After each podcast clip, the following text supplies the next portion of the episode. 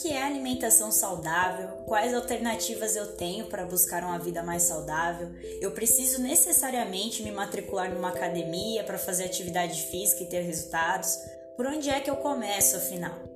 O Papo com o Especialista nasceu diante dessas e de muitas outras questões que sempre me cercaram e que cercam a todos e todas. Então, se você é iniciante na prática de atividade física, de algum esporte, se você já tem histórico na prática de atividade esportiva,